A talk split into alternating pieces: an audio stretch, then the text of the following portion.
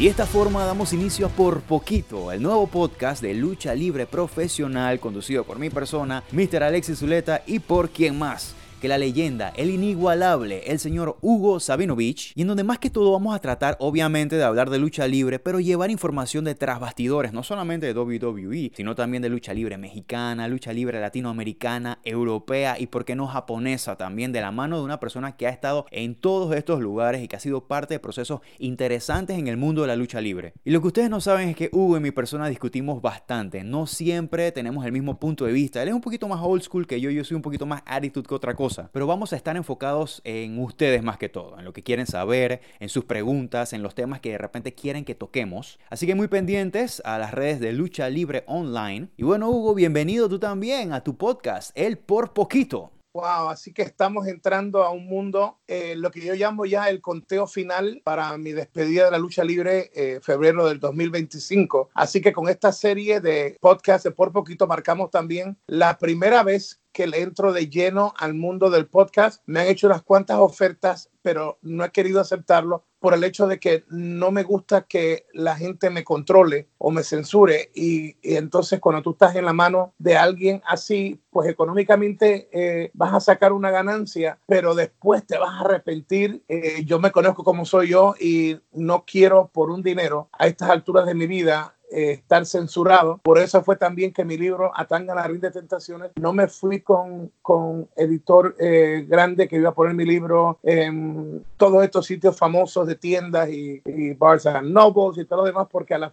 a fin de cuentas yo iba a estar pagando miles de dólares de mi ganancia por eh, la campaña en televisión, en publicidad, los hoteles, los, los viajes. Y lo otro que me molestó más fue que me querían censurar el libro. en otras palabras, antes de que sea publicado, ellos iban a, darme el visto bueno de que esto no conviene. Y yo dije, no, y ahí fue que con la rubia y yo decidimos mejor irnos nosotros a través de Amazon. Así que soy bien estricto con lo mío y, sé que estoy comenzando contigo y obviamente sé que vamos a tener algunas diferencias. Y eso es lo lindo de este podcast, que vamos a hacer algo que yo no he hecho con anterioridad, un podcast oficial como por poquito. Y comenzamos con este tema de lo que fue el famoso sillazo de WrestleMania 19 y al final de esto, eh, eh, PJD eh, va a anunciar cuál será ah, el tema y va a ser bien tabú. Si logramos hacer ese segundo podcast, muchas personas van a tener muchas preguntas y hay que anunciarlo en este momento que estos podcasts, como lo estás escuchando acá, también están en Spotify, están en iTunes, están en muchas plataformas, pero principalmente van a estar en las redes de YouTube y Facebook de Lucha Libre Online. Exacto. Y, comenzamos con un tema que la gente dice, oye, pero todavía estás hablando del sillazo y es porque eh, eh, tú que has sido luchador, el, 10 de Panamá, que fuiste mi, mi, estrella en producciones en tu país, en Panamá y fuera de Panamá también, eh, ¿cuántas veces en la vida tú puedes estar envuelto en, narrar una lucha de donde estaba lo, mejor, y después vamos a hablar un poquito de la cartelera. Eh, fue marzo de 2003, fue en Washington, eh, sobre 54 mil fanáticos, creo que tengo apuntado. 54.097 fanáticos exactamente en el Safeco Field de Seattle, Washington. Y al ratito vamos a hablar de alguna de las luchas, porque aparte del sillazo, wow, había unas luchas ahí brutal brutal. No, hablando, hablando de eso, un poquito de la cartelera, The Undertaker luchó contra Big Show y A-Train, los Dudley Boys estuvieron ahí, Rey Mysterio contra Matt Hardy, la lucha inolvidable, Shawn Michaels contra Chris Jericho, la última lucha de Stone Cold con La Roca. Mira, eh, esa lucha hoy en día fácilmente podría ser el, el, evento estelar de cualquier cartelera de WrestleMania y en ese tiempo ah, no lo era. Mira cómo era la cantidad y calidad de historias que habían ahí, que este evento, si lo vamos a analizar, casi desde la primera lucha tenía una historia. Tenía una historia. O sea, un, Jericho eh, y un Shawn Michaels, además que se, se robaron el show, puede ser la, la, lucha estelar de cualquier, de cualquier evento. Pero antes que se me olvide el pensamiento, narrarlo, y luego vamos a hablar de esto, narrar ese, ese clásico,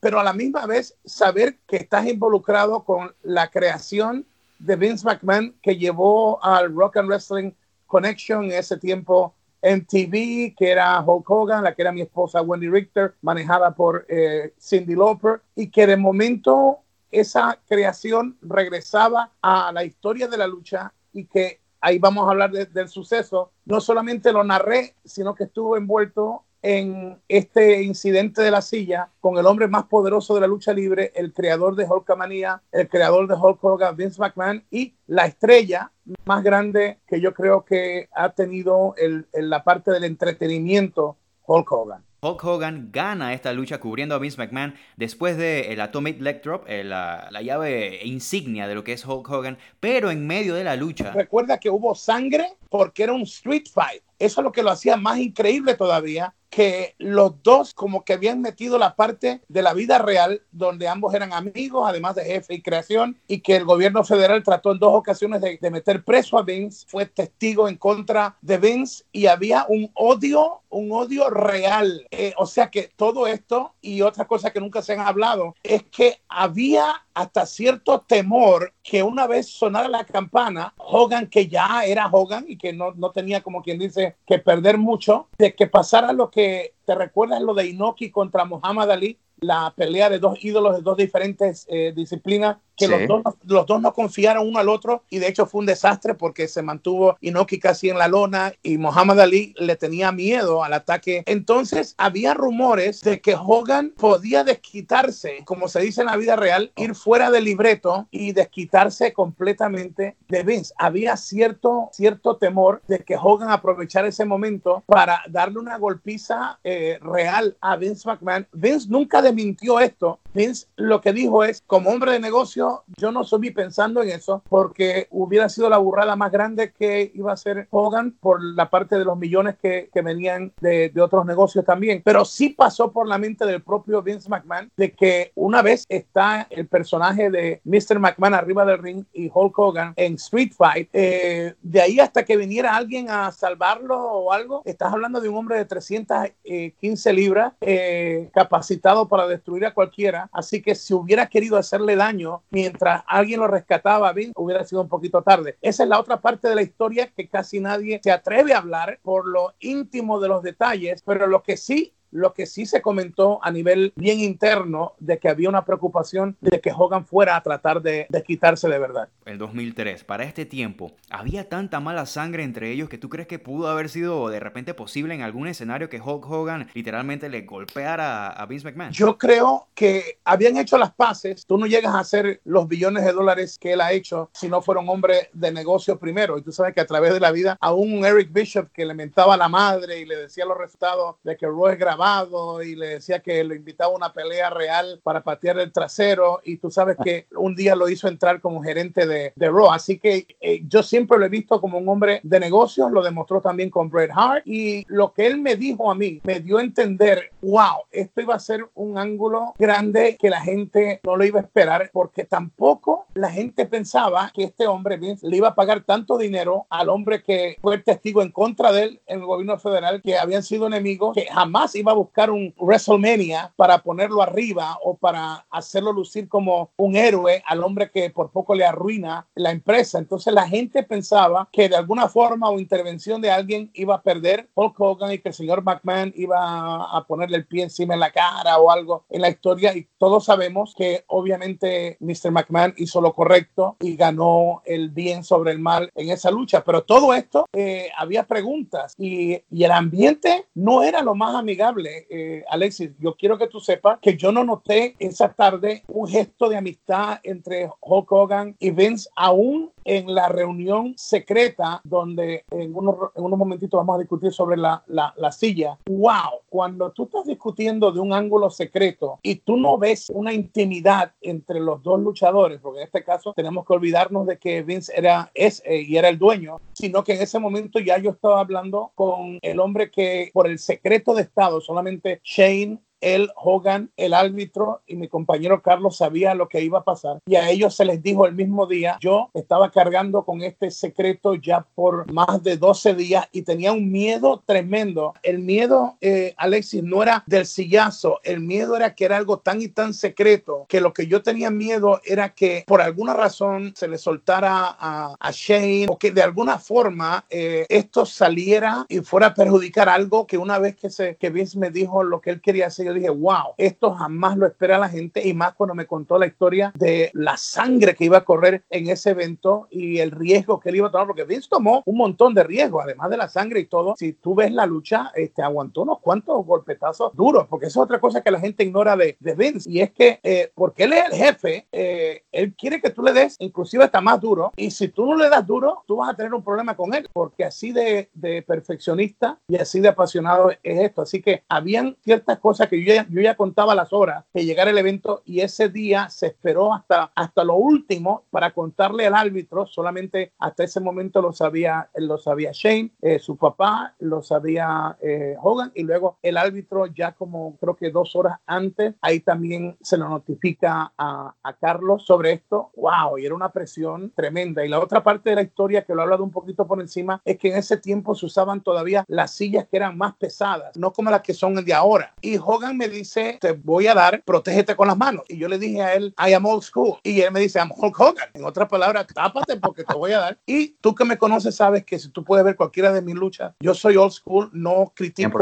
a, a, los que lo hacen porque entre ellos están grandes. El propio Austin, el propio Undertaker, La Roca, eh, muchos es la costumbre, Shawn Michaels, de cubrirte porque las contusiones afectan la vida de, de cualquier atleta y más de un luchador. Pero entonces él me dijo eso, yo me fui a escuela vieja y entonces de ahí a que llegue el momento, recuerda que yo tengo que seguir narrando lucha. Ahora, ¿cómo tú narras estos clásicos de lo que hemos hablado? Antes de que llegara a esta historia donde yo iba a recibir un silletazo de un hombre que me dijo que me protegiera, que todavía no estaba lastimado como ya en estos años de las operaciones que ha tenido en la columna vertebral y lo demás, que los pitones de brazo todavía estaban fuertes y cuando llegó el momento, yo jamás tuve miedo del sillazo. Lo que tenía miedo era que se descubriera esto antes de, de porque estamos hablando que ah, en ese tiempo era el 2003, los asuntos que pasan ahora en las redes y todo en ese tiempo eran los sheet. No era como ahora, que en un minuto ya el luchador puede estar en YouTube o en Facebook diciendo que está molesto con esto o lo otro. Entonces era mucho más serio todo. Y cuando se va acercando el momento, ya comienza a sudar como mis manos. Y cuando yo veo la pasión y la entrega de Hogan y Vince, wow, no es que esto fue una obra maestra en el, en el tema de lucha, pero en pelea callejera y entendiendo que mezclábamos la historia real con, con la vida de la lucha libre, wow, esos dos tipos se dieron hasta por debajo la lengua y cuando llega el momento de la silla, me lo dice Stone Cold cuando yo, cuando pasa todo esto, Stone Cold me cuenta después que él está con Booker T y de momento ven y dice, dice Austin me dice a mí que dice, Hugo's on the way, Booker, Hugo's on the way, porque el luchador quiere que todo salga bien y de momento hay un anunciador metido en el camino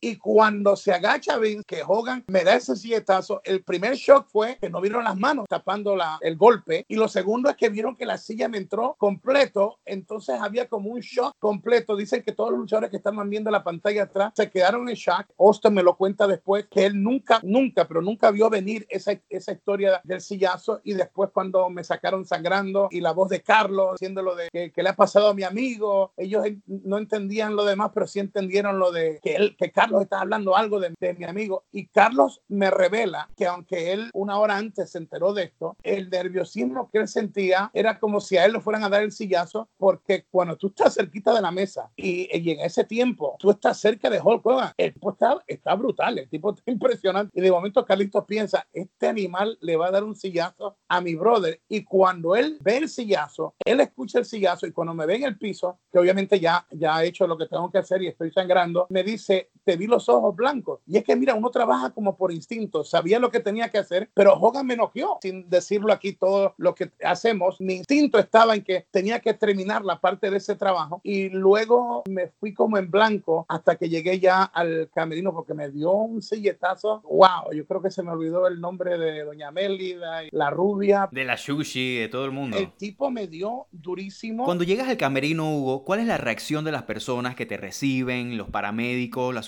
superestrellas? estrellas, me imagino que Stone Cold también estaba muy preocupado y todas estas superestrellas de la WWE. ¿Cómo hiciste? ¿Te paraste y dijiste, bueno, buen trabajo o simplemente en verdad necesitaste atención médica? ¿Qué, qué fue lo que pasó? Me sentaron en el camerino, las rodillas me temblaban un poco. En ese tiempo era 2003, no es como ahora. Si eso hubiera pasado ahora, yo no creo que Vince me hubiera dejado aguantar el sillazo old school style, pero en ese tiempo era 2003. De momento como que como que chequeo lo que está pasando. Está todo bien, después entra Vince, me felicita. Shane, el árbitro, eh, entró Hulk y me dice, you're right, brother, está como él habla, y le dije sí. Entonces para mí fue como uno de los mejores momentos de, de, mi vida. Lo comparo como cuando a mis 15 años hice pareja con mi ídolo, con Santo el Enmascarado de Plata en Puerto Rico, que las rodillas me temblaban porque el niño de 5 años que se enamoró de la lucha viendo las películas y viendo al Santo luchar en, en, en Ecuador a través de la tele, me sentí como, como ese niño de nuevo. Por eso es que digo que el niño nunca ha muerto en Hugo porque sigo enamorado de la lucha. Pero yo sentí en mi corazón que esto era más grande que el 2003 porque primero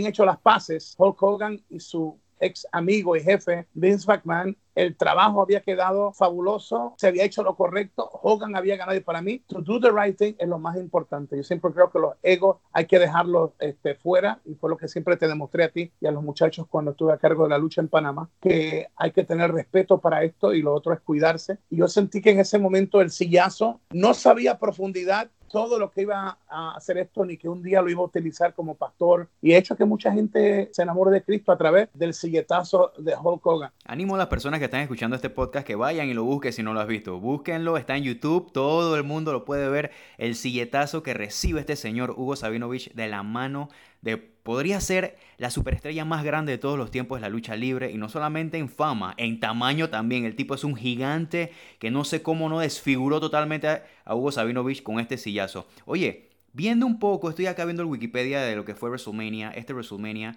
con el evento estelar que bien lo decías, Brock Lesnar contra Kurt Angle, también Stone Cold con La Roca, Hulk Hogan contra Vince McMahon, Triple H contra Booker T esta lucha que ha recibido mucha crítica también online, mucha crítica porque eh, Triple H por alguna razón, yo no, la verdad que no lo conozco, nunca he hablado con él, no sé cómo es, tiene una fama de hundir al talento y acusan mucho a Triple H que en esta lucha con Booker T no, no, no perdió, pues, he, didn't put Booker over y terminó fundiendo la fama de Booker T. Si no me equivoco, Alexis estaba envuelto eh, H, estaba envuelto el Nature Boy en ese, sí. corrígeme si me equivoco. Y en ese tiempo, Triple H era Triple H. O sea que a veces lo que pasa, y yo he tenido también críticas hacia él con Jinder Mahal cuando no perdió ante él en la India y al día siguiente perdió con Roman Reigns en el Medio Oriente. Ah, yo eh, todavía yo no, no, no olvido eso porque dije, espérate, estamos hablando de casi un billón de esa cultura de la gente de la India, un potencial para crear una nueva leyenda de la lucha ya y él, lo, y él le ganó pero también eh,